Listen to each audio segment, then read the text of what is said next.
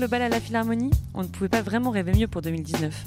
Et oui, le 9 janvier dernier, au French Curiosity Club, la talentueuse Sabine Devielle nous a laissé sans voix. Sabine nous a livré avec simplicité et humour l'aventure de sa vie. De la petite fille que la musique amuse à la jeune femme passionnée qui découvre sa voix en tant qu'instrument fragile et unique. Un parcours sans faute donc, qui l'envoie aux quatre coins du monde et que la curiosité a tout de même mené jusqu'à nous. Alors un immense merci Sabine d'avoir partagé cela avec le FCC, et même un peu de ta voix. Encore une fois, merci à nos partenaires en or, le Refugee Food Festival, Lillet, Olivia Descressonnières et Gang de Filles. Et bien sûr, merci à La Causerie, le podcast des acteurs du changement. Prête pour un shot d'inspi? C'est parti Bonsoir. Euh, moi, j'ai jamais eu à faire ce genre d'exercice. Et euh, je ne sais pas pourquoi je ne suis pas stressée. Euh, d'habitude, quand je suis face à un public, je fais plutôt ça.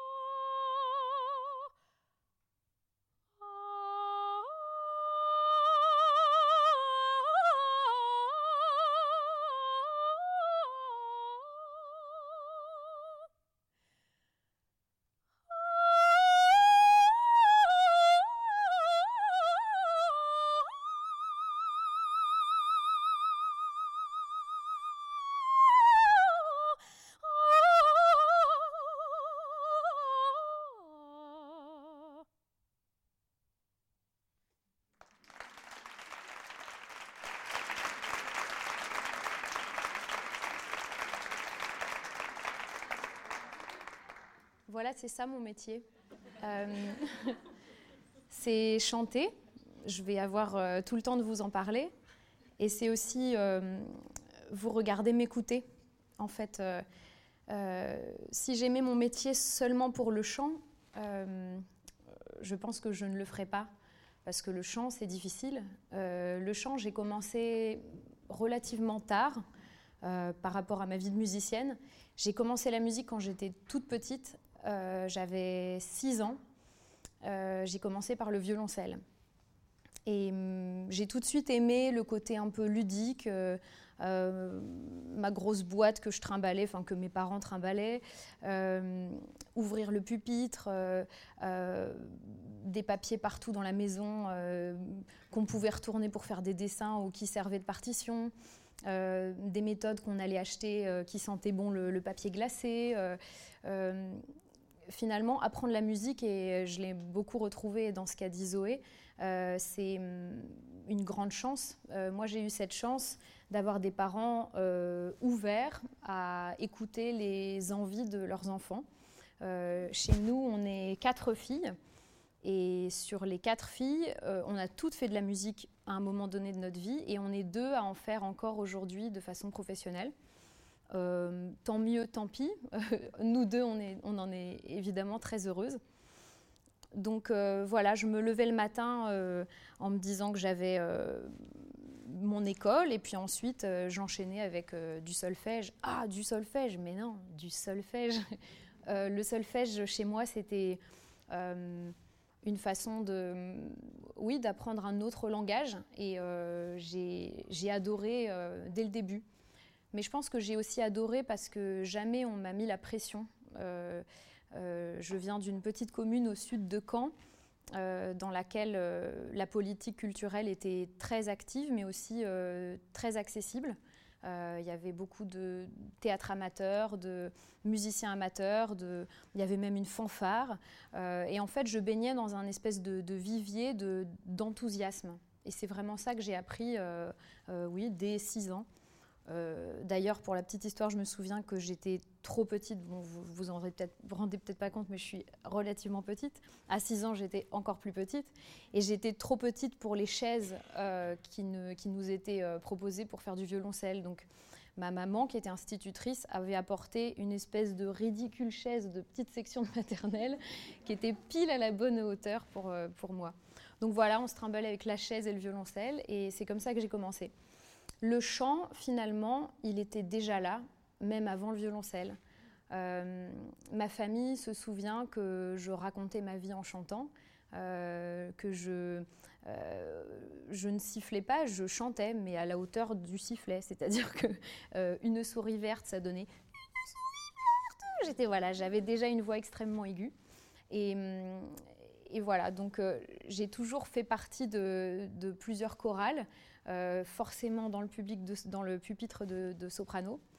Et voilà, ma vie musicale a commencé comme ça, euh, doucement mais sûrement. Euh, toute ma primaire euh, n'était dédiée que au violoncelle, à la chorale et au solfège.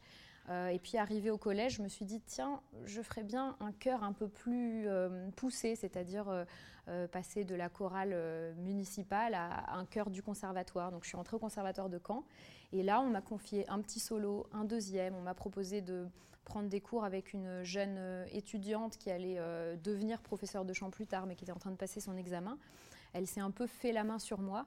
Euh, j'avais 13 ans. J'étais trop jeune pour prendre des cours de chant parce que les femmes ont aussi une mue. donc il faut attendre que l'instrument soit hum, pleinement abouti pour, pour vraiment travailler dessus. Mais voilà, j'ai fait un petit cours par-ci par-là. J'ai découvert aussi du répertoire. Euh, je me souviens que cette professeure qui s'appelle Mathilde Coupigny, euh, qui était une jeune fille qui avait, je sais pas, 19 ans, je pense, euh, elle m'avait proposé de travailler une mélodie de Mozart en français. Cette mélodie, je l'ai enregistrée il y a trois ans parce qu'elle fait partie de moi aujourd'hui. ça s'appelle Oiseau si tous les ans.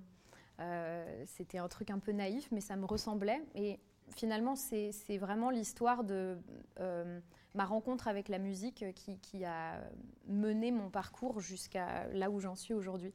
Donc voilà, on en est au collège, euh, on arrive au lycée. J'ai commencé une option de musique au lycée. Euh, j'y ai découvert euh, des gens formidables, une professeure de musique qui était complètement passionnée et qui m'a pas mal communiqué son amour du répertoire. Donc j'ai commencé à, euh, à apprendre euh, ce que c'était que, oui, euh, une, petite frise de l'histoire de la musique pour avoir une idée un peu de qui est qui, comment on entend, oui, Mozart en ayant entendu Bach et comment on entend Offenbach en ayant entendu Rameau.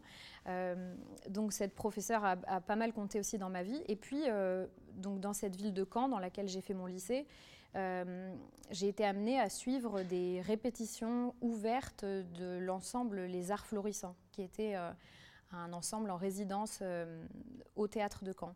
Les Arts Florissants, c'est, pour celles qui ne connaissent pas, c'est un, orchestre mondialement connu avec un, vieux monsieur avec des chaussettes rouges qui s'appelle William Christie, qui est un, drôle d'énergumène. pas très sympathique d'ailleurs, mais il avait quand même accepté d'ouvrir les portes de ses répétitions. Et voilà, j'arrive au lycée, au théâtre de Caen, euh, et là je découvre euh, ce que c'est qu'un opéra. Euh, c'était le retour d'Ulysse dans sa patrie. Il ritorno d'Ulysse in patria, voilà. Et je m'installe, et là je me dis, ah ouais, d'accord, donc là en fait, on m'en parle, on m'en parle, mais en fait c'est un truc incroyable, quoi.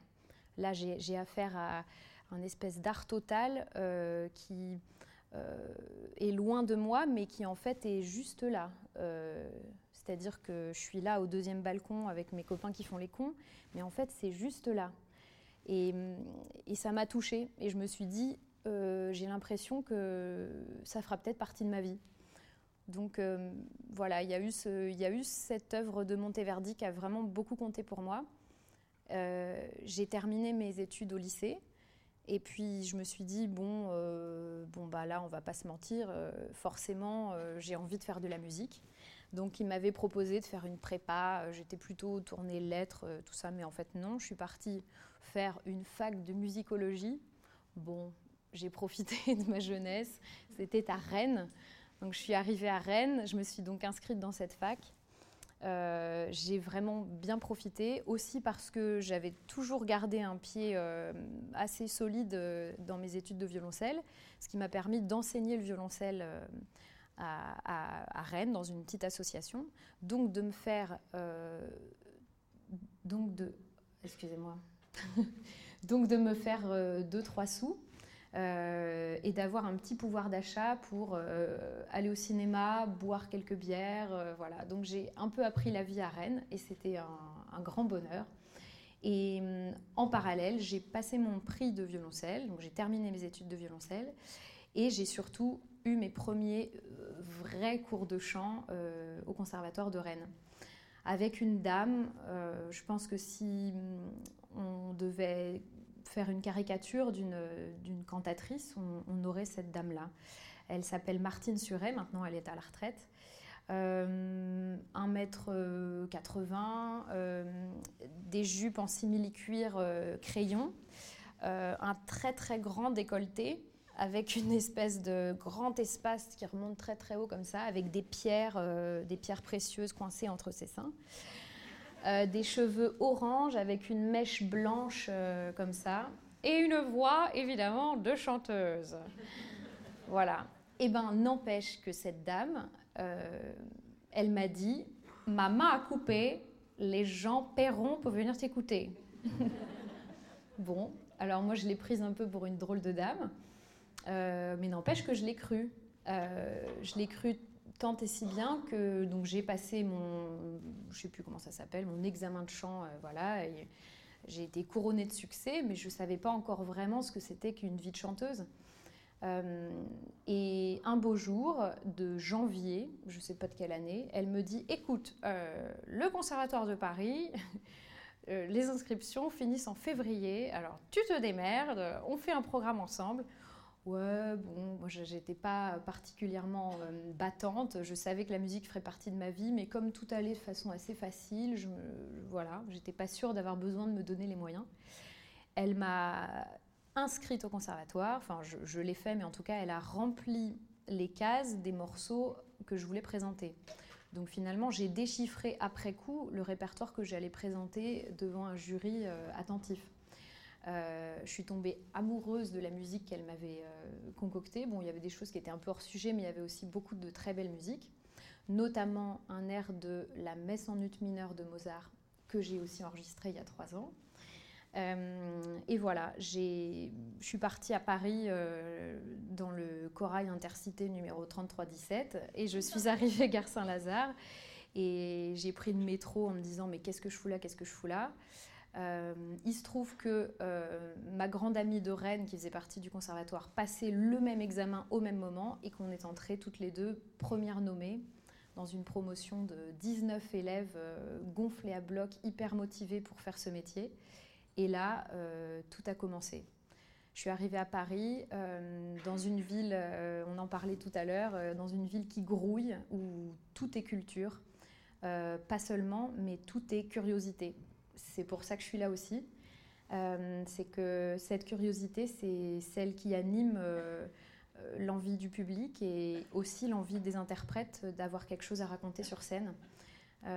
j'ai découvert le répertoire, j'ai découvert ce que c'était que de former un groupe de musique de chambre avec quelqu'un qu'on a rencontré à la cantine. j'ai découvert ce que c'était qu'une journée de 7 heures, 8 heures de chant où on chante des trucs qui sont pas forcément très bien pour notre voix, mais quand même on est tellement motivé, on a tellement envie de finir ce qu'on a commencé que, euh, voilà, on, finit la journée complètement cramé, mais on a appris beaucoup. Euh, j'ai appris ce que c'était que d'avoir un mauvais professeur de chant qui ne m'apprenait pas grand-chose, mais qui du coup m'a donné la niaque pour savoir ce que c'était qu'une voix et travailler moi-même sur mon instrument. Euh, et puis j'ai appris ce que c'était que oui, l'enthousiasme et rencontrer des gens euh, motivés qui m'ont, pour certains, suivi jusqu'à maintenant dans mon, parcours musical. Donc me voilà au CNSM, euh, qui est donc euh, juste derrière, avenue Jean Jaurès. Et j'ai même d'ailleurs changé de professeur de chant en cours de route. Et, et je suis, le jour de mon examen final, en face de, je ne sais pas, huit membres du jury parmi lesquels se trouve mon agent. cette dame m'écoute et glisse un petit mot dans la boîte aux lettres du responsable des disciplines vocales du CNSM de Paris, disant Sabine de Vielle, j'aimerais bien la rencontrer, je, je serais intéressée pour la représenter elle a eu la décence de, ne pas faire ça directement auprès de moi, ce qui est, je trouve, assez bienvenu. Donc euh, Jean-Marc euh, est venu me voir en me disant, ben voilà, ton examen, il y avait cette dame, c'est une bonne agence, mais bon, fais attention. Voilà, le conservatoire, c'est aussi ça, c'est un, huis clos où on nous apprend à faire attention, à nous ménager, et, euh, et tant mieux, parce que j'en ai appris beaucoup. Donc cette dame, je suis arrivée dans son bureau, et elle m'a proposé de me représenter. Euh, un agent, qu'est-ce que c'est? Il euh, n'y a pas de papier, il n'y a pas de contrat, rien du tout entre un agent et un artiste. Euh, c'est juste un engagement moral qui stipule que l'agent présentera son artiste, représentera son artiste, son artiste auprès des maisons, gérera son agenda, gérera le montant des cachets, voilà, et gérera toute la logistique administrative d'une vie d'artiste. Donc me voilà euh, sortie du conservatoire avec déjà un agent. Donc euh, je vous laisse imaginer, euh, j'étais, au, j'étais au septième ciel. quoi. j'avais l'impression que tout était fait, que tout allait être facile. Et puis bah, en fait non, pas du tout. vous vous en doutez, c'est quand même pas une vie de tout repos. Mais il n'empêche que beaucoup n'ont pas eu cette chance de se faire repérer, entre guillemets, et d'avoir un, un partenaire euh, pour les premières années de carrière. Donc euh, j'ai donc passé mon prix en juin et puis dès la rentrée, on commençait des auditions euh, avec cette dame qui, organisait dans une petite salle à Paris, avec toujours le même pianiste, des auditions pour plusieurs maisons d'opéra.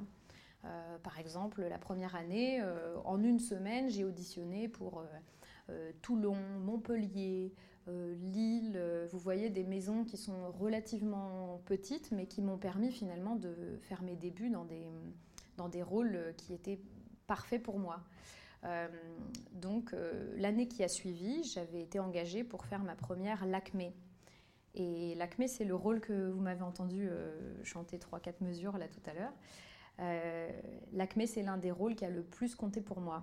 Euh, et je, le prévois encore aujourd'hui pour euh, dans 4-5 ans, euh, parce que ma tessiture de soprano coloratour, c'est hum, une tessiture très particulière qui, vous l'avez entendu, travaille surtout sur le suraigu, on appelle ça le suraigu de la voix.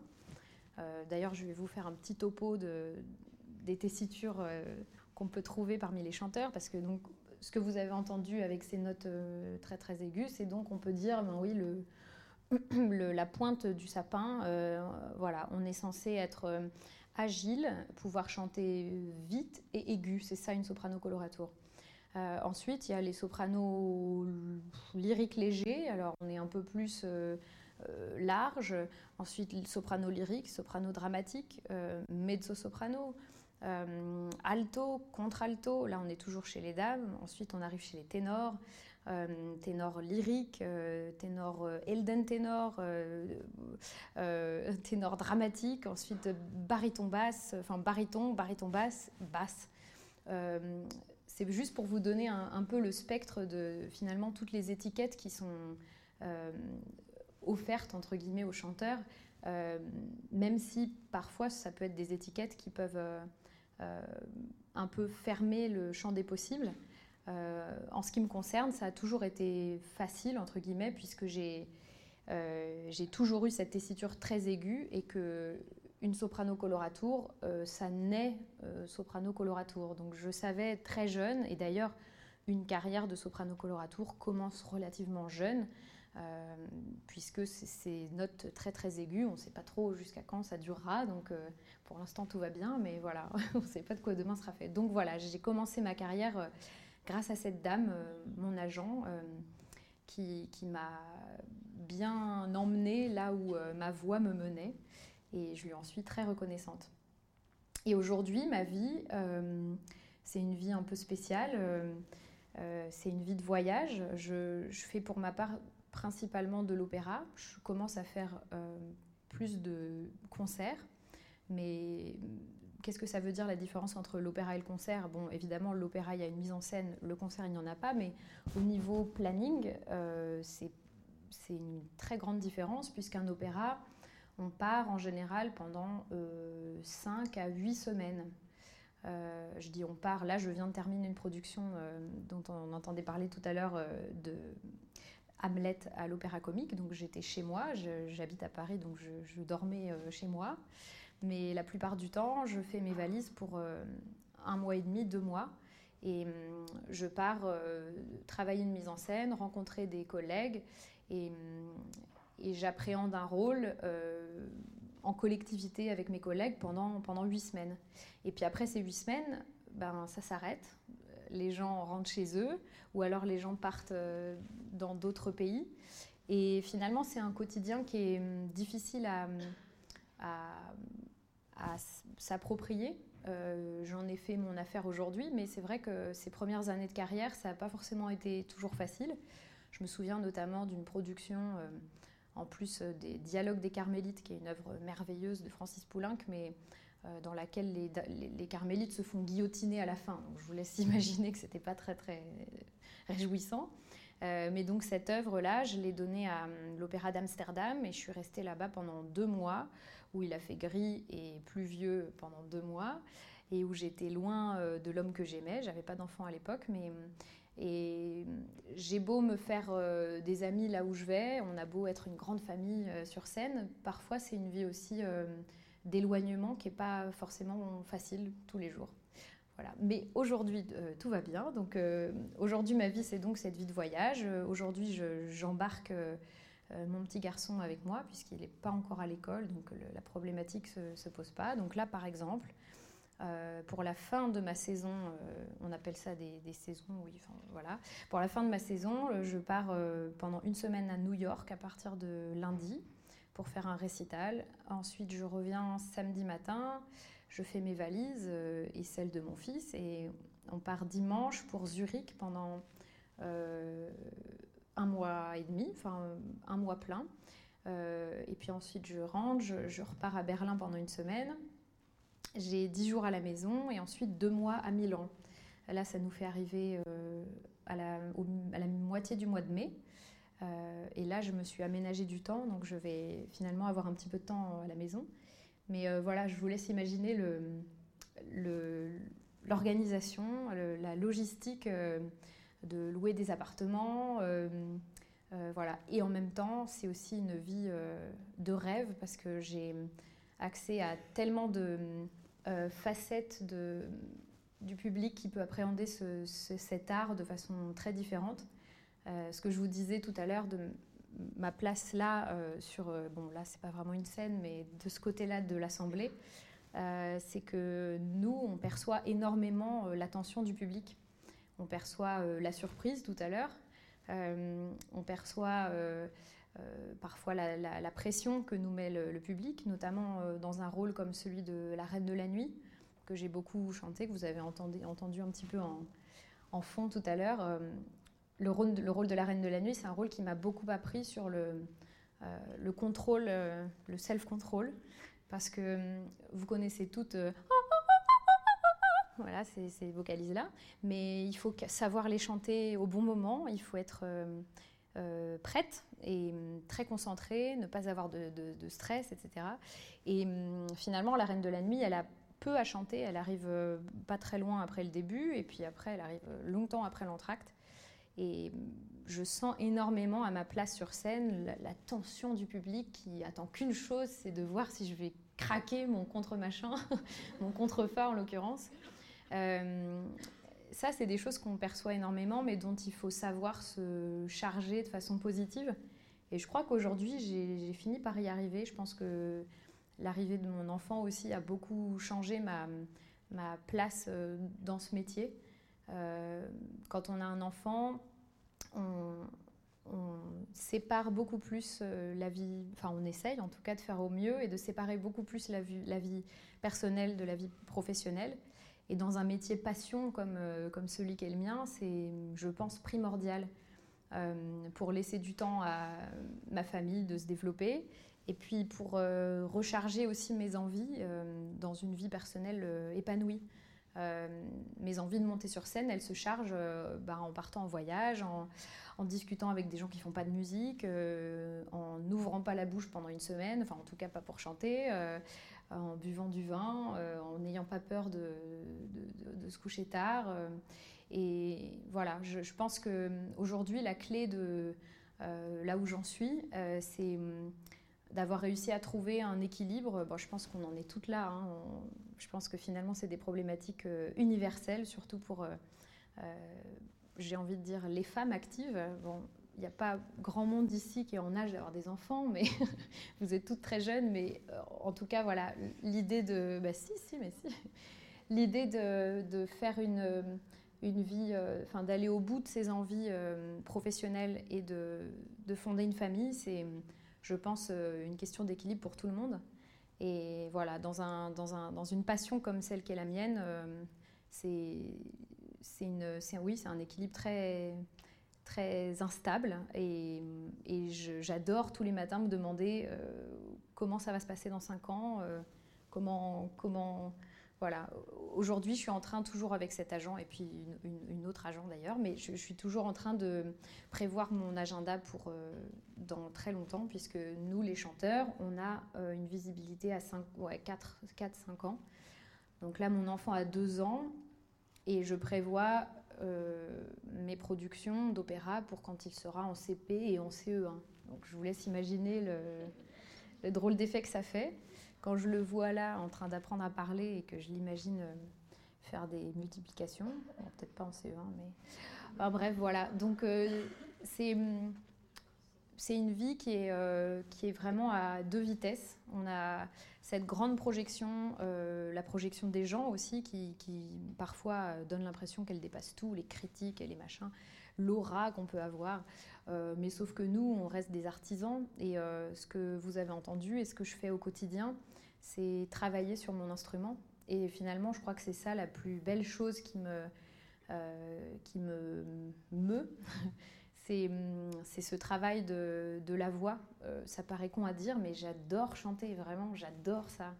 Et je me rends compte encore plus, euh, plus les années passent et plus mon métier est, est, difficile, plus la pression est haute, plus je me rends compte à quel point j'aime chanter parce que je me lève le matin et je, vais chauffer. Euh, chauffer, ça veut dire euh, faire des vocalises, faire des, des étirements. Euh, je, sais que je prends du plaisir aussi à manger sainement pour être en pleine possession de mes moyens.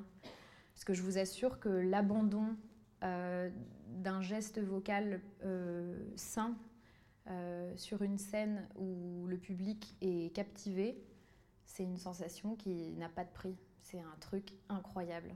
C'est-à-dire de se rendre compte que euh, leur curiosité les a menés là, euh, la mienne, euh, tout au long des années, m'a amené là, et que finalement, on est, on est juste à trois poignées de main, on, est, on est là, quoi. Et peut-être qu'ils reviendront au spectacle, peut-être que vous, vous irez à l'opéra, peut-être que vous irez voir le spectacle de Demos. Et voilà. Donc, ce que je me souhaite pour la suite, à moi, c'est de trouver cet équilibre encore et toujours, d'avoir toujours envie de peut-être euh, euh, belle salle, belle ville, de montrer euh, quatre coins du monde à, ma famille, mais surtout de rentrer à la maison, de vider les poubelles et, de faire la cuisine et de voir mes sœurs, voilà, d'être très ancrée, en tout cas intérieurement, pour pouvoir aller toujours plus loin. Et ce que je vous souhaite à vous, c'est hum, que cette curiosité qui vous a mené ici euh, vous emmène, euh, euh, vous amène à, sur un coup de tête, prendre un billet pour un, ballet dont vous n'avez jamais entendu parler, écouter lors d'un dîner un copain un peu, un peu ivre vous raconter la mise en scène beaucoup trop contemporaine de je ne sais quelle pièce de théâtre et du coup ben, aller la voir euh, ouais, parler, discuter, euh, c'est quand même l'une des plus grandes valeurs de notre civilisation, c'est l'échange. Et on est tous là pour, ça, donc euh, voilà, continuons.